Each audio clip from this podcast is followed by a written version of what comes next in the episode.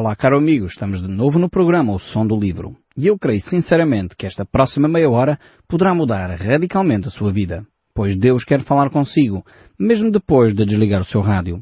Eu sou Paulo Chaveiro e nós hoje estamos de volta ao livro de Joel, estamos no capítulo 2. Eu gostaria desde já começar a olhar para estes textos bíblicos, pois eles têm reflexões tremendas para nós. Joel, este grande profeta de Deus, eh, que traz até nós esta reflexão profunda do dia do Senhor, traz também aqui eh, propostas e promessas tremendas para aqueles que, mais uma vez, entregam a sua vida nas mãos de Deus. E creio que, apesar de Joel estar a falar de uma forma muito clara e concreta para a nação de Israel, na sua geração, estas reflexões que ele faz de alguma forma têm respaldo, têm eco até nós e podemos olhar para elas e retirar lições. Eu creio que os mesmos princípios que nortearam uh, o povo de Israel uh, podem ser presentes na nossa vida. É verdade que há uma alteração substancial. Enquanto o povo de Israel vivia debaixo da lei, nós vivemos debaixo da graça. Enquanto o povo de Israel estava debaixo de um acordo com Deus, uh, se eles vivessem de acordo com a lei seriam abençoados. Se eles desobedecessem, receberiam então a punição, receberiam o, gafanhoto, receberiam pragas que viriam destruir as suas colheitas, haveria guerras que iria assolar a nação. Enquanto eles viviam debaixo deste contrato com Deus, nós temos uma relação substancialmente diferente uh, do povo de Israel. Nós vivemos debaixo daquilo que chamamos graça de Deus. Ou seja, favor e merecido. O que significa que nós não nos podemos arrogar, nem colocar em bicos de pés, como eu costumo dizer, e declarar a Deus que eu exijo isto, ou eu exijo aquilo, eu reivindico que. Eu quero dizer com toda a sinceridade que eu creio que ganharíamos mais se tivéssemos mais humildade. Humildade não é contrária à fé. Humildade não é algo que se opõe à nossa crença daquilo que Deus vai realizar em nosso favor. Humildade não é contrário à nossa relação com Deus. E muitas vezes nós confundimos uh, fé com arrogância. Confundimos fé uh, com o pensamento positivo. E uma coisa não tem a ver com outra. Eu creio que é importantíssimo sermos otimistas. Creio que é muito bom termos pensamento positivo, mas eu creio que o pensamento positivo, o otimismo, é na realidade eh, uma falsa fé é uma falsificação daquilo que é fé genuína em Cristo Jesus. Enquanto que no pensamento positivo, no otimismo, sou eu o centro da atenção, sou eu que de alguma forma, através do meu intelecto, sou capaz de realizar as coisas, na fé eu compreendo que as coisas não dependem de mim está nas mãos de Deus. E é verdade que a minha fé será colocada em Deus e não em mim. Será colocada não nas capacidades que eu tenho de pensar positivo e verbalizar aquilo que eu penso, mas na ação de Deus que vai ser em meu favor.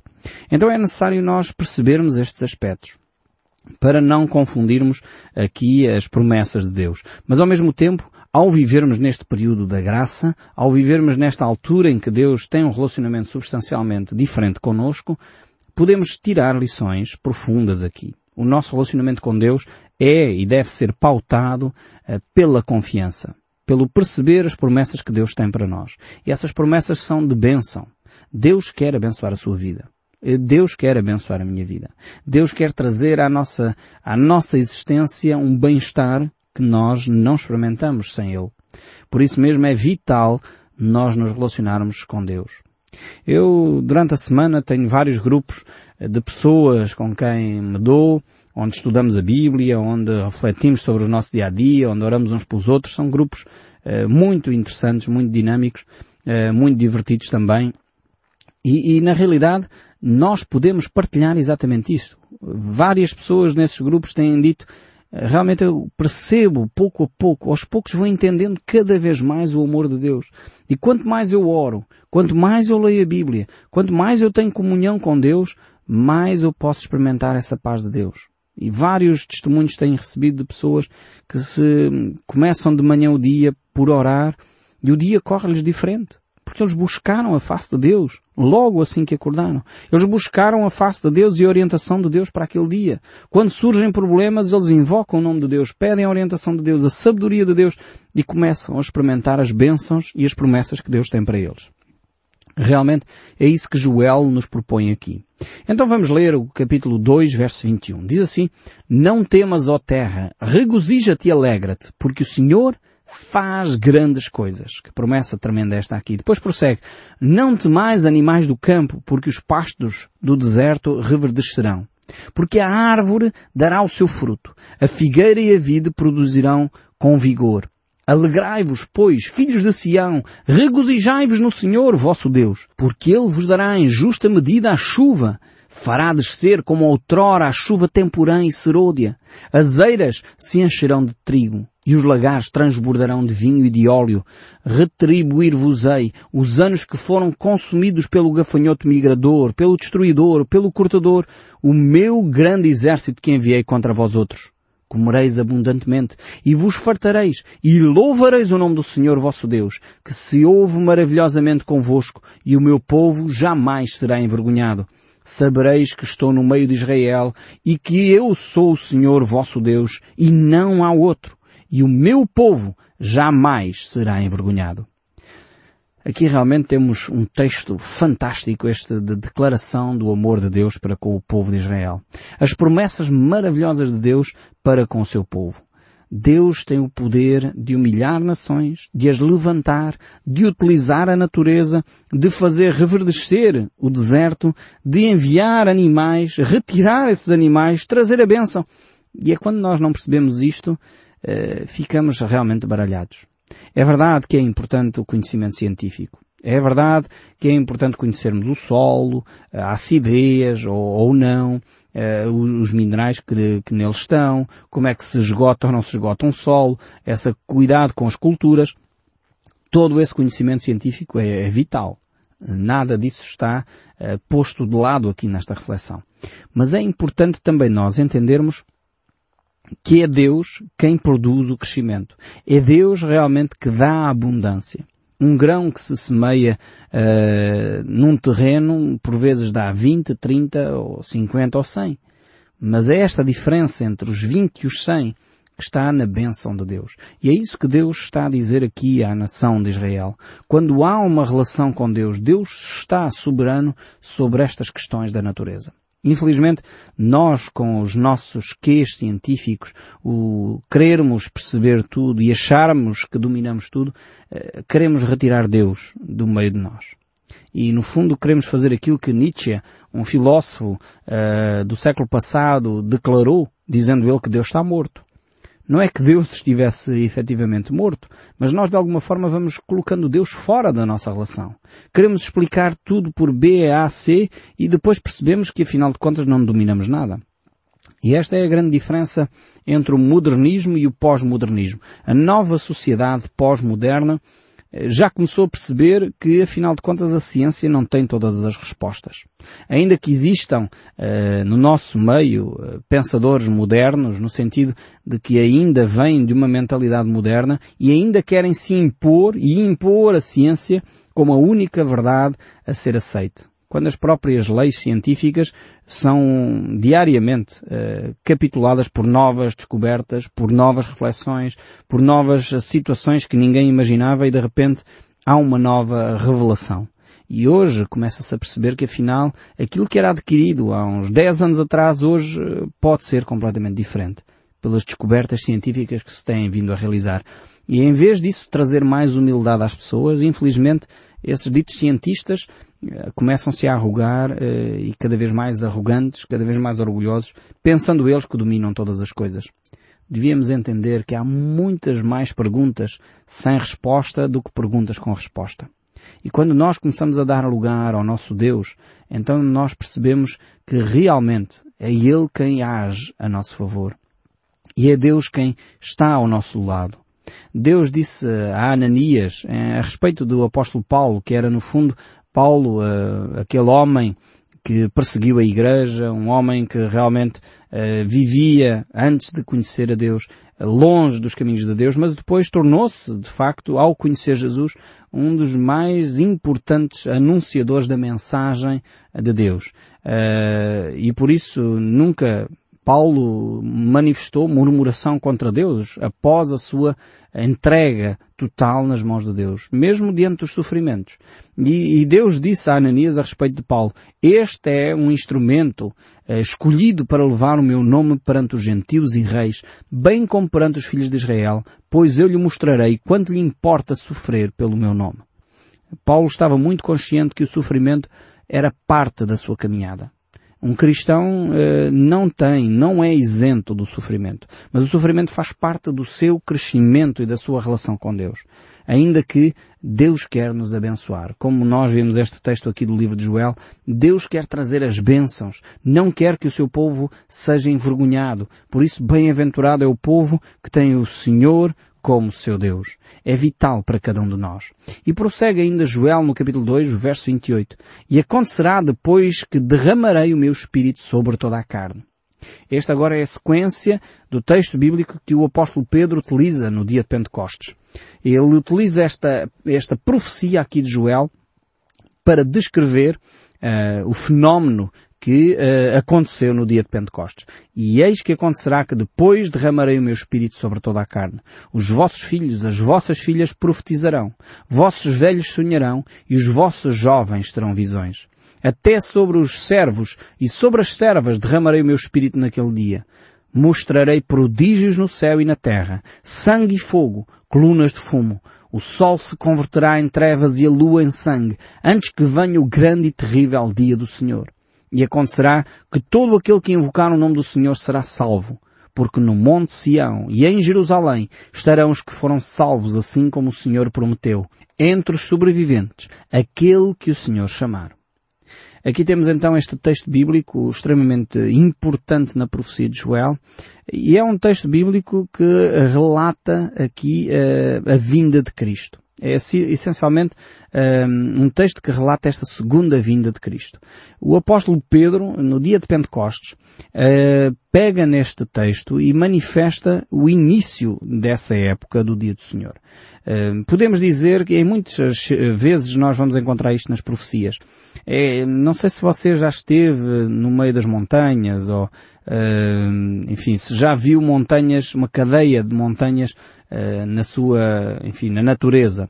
Uh, acontece que quando nós estamos no meio de uma cordilheira de montanhas, eu já tive o privilégio de passar os nossos Pirineus aqui em Espanha e já tive nos Alpes Suíços, acontece quando nós estamos a olhar para montanhas e são muitas delas, quando é uma cordilheira, nós muitas vezes podemos confundir uh, duas montanhas se elas forem muito próximas, muito parecidas. E se nós só tivermos a olhar os seus picos, uh, significa que duas montanhas que vistas à distância poderão parecer o mesmo, a mesma montanha, uma só montanha, quando na realidade são duas ou três montanhas em sequência. E eu creio que muitas das profecias uh, têm este paralelismo.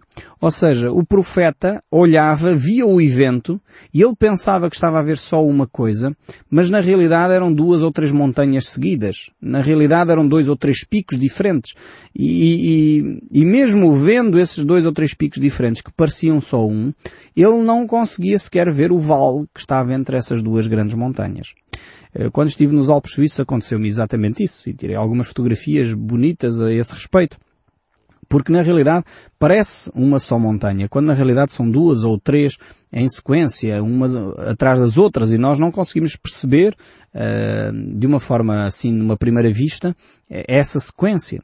E na realidade o profeta Joel aqui está a declarar uh, duas situações, pelo menos distintas, uh, que é a descida do Espírito Santo, e o apóstolo Pedro confirmou isso no dia de Pentecostes, mas depois nós lemos o resto do relato uh, de Joel e não tem a ver com o que aconteceu em Pentecostes. Ou seja, o cumprimento não é integral.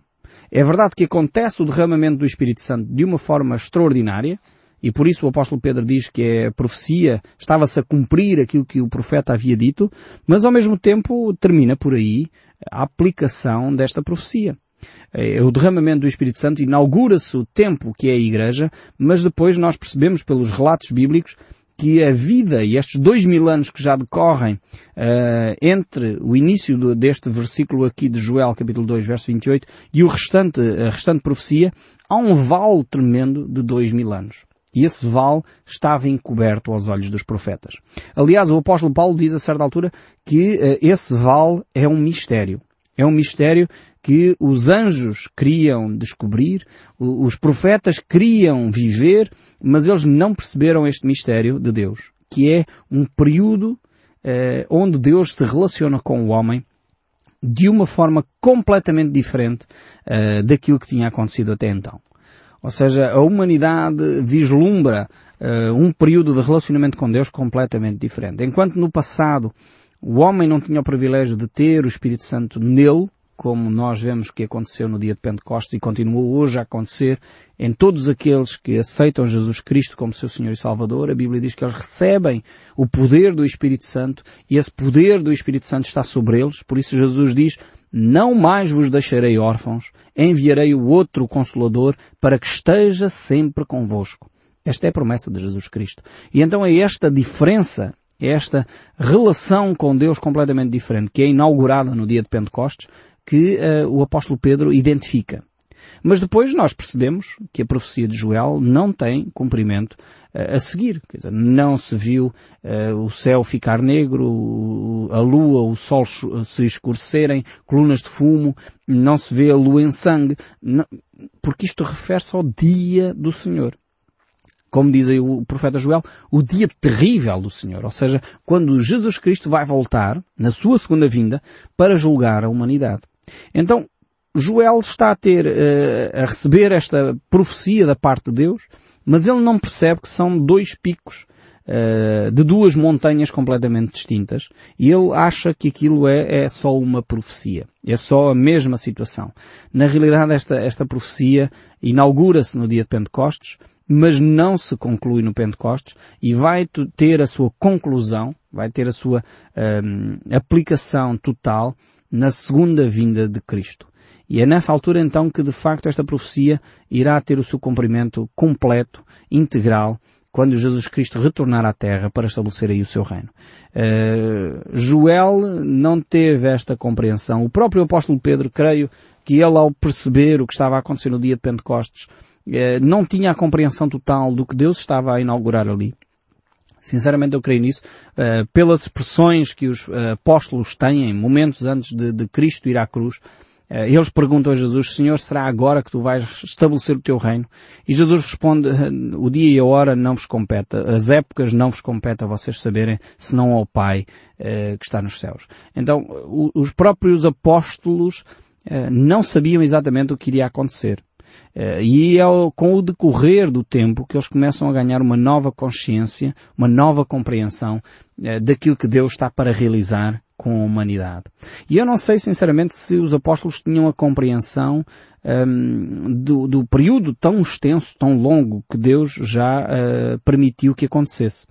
Uh, por isso mesmo vemos que uh, no discurso dos apóstolos eles aguardavam a vinda de Cristo imediata, ou estavam à espera que Cristo efetivamente viesse enquanto eles estavam vivos. Eles ficaram, talvez, penso eu, surpreendidos uh, pela extensão desta graça de Deus. Isto só prova o amor de Deus. O facto de Deus dar um prazo de dois mil anos, quando na realidade parece, pelos textos bíblicos, que iria ser uma questão de dias, de meses, de anos, uh, breves, mas Deus estendeu este prazo por dois mil anos. Isto só revela a grandeza de Deus. Sinceramente, não há ninguém uh, que tenha uma paciência tão grande, tão extensa, tão longa, uh, como o próprio Deus. Nós se vamos a qualquer sítio e estamos à espera uma hora ou duas horas, ficamos logo cansados, ficamos logo fartos. E se temos que esperar um ano ou dois então sobre alguma coisa, ficamos em stress. Deus espera há dois mil anos para que você e eu pudéssemos ter um relacionamento com Ele. Veja bem como Deus o ama assim. Ele aguardou, Ele esperou por si, esperou para que você tivesse esta oportunidade porque Ele o ama profundamente e Ele espera estes dois mil anos para que nós possamos vislumbrar esse relacionamento com Deus. E, e é exatamente isto que nós podemos descobrir no vale das profecias. Enquanto os profetas viam os picos, nós estamos a viver o vale entre as duas grandes profecias que nós destacamos aqui do livro de Joel. E por isso mesmo nós podemos vislumbrar o amor de Deus. Nesse interim, nesse meio tempo, nesse, nesse prolongar, nessa longanimidade de Deus, nós podemos ver como Deus realmente nos ama. E por isso mesmo ele vai estendendo este tempo.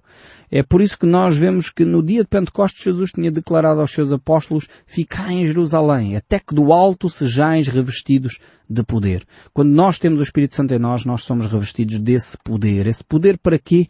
Para nós sermos testemunhas. E sereis minhas testemunhas tanto em Jerusalém como em toda a Judeia e Samaria e até aos confins da terra. Toda a gente que me conhece sabe que este é o texto que eu mais aprecio nas Escrituras. Atos, capítulo 1, verso 8. É um texto basilar para a minha vida. É este texto que manifesta que o poder de Deus está em nós e está em nós para nós podermos declarar as bênçãos de Deus, aquilo que Deus está a realizar na nossa vida. Deus nos chama a ser testemunhas. Deus não nos chama a ser advogados. Deus não nos chama a ser juízes, mas Deus chama-nos a ser testemunhas, a declararmos aquilo que nós vivemos. E naquele dia de Pentecostes estavam cerca de 120 discípulos dentro daquele cenáculo, com as portas trancadas, provavelmente cheios de medo da perseguição dos inimigos, o que iria acontecer agora aos discípulos de Jesus, visto que Jesus uh, foi crucificado, já não estava ali, entretanto eles já tinham visto Jesus ressuscitado, mas mesmo assim eles oravam intensamente porque a perseguição estava a ocorrer e então recebem este poder de Deus. a presença do Espírito Santo, essa terceira pessoa da Trindade que está em nós para nos acompanhar, para nos dar coragem, para nos dar força para a caminhada cristã. E é com esta promessa de Deus que eu o deixo a refletir e a ouvir o som deste livro. Eu espero que Deus continue a falar consigo mesmo depois de desligar o seu rádio. Que Deus o abençoe ricamente e até ao próximo programa.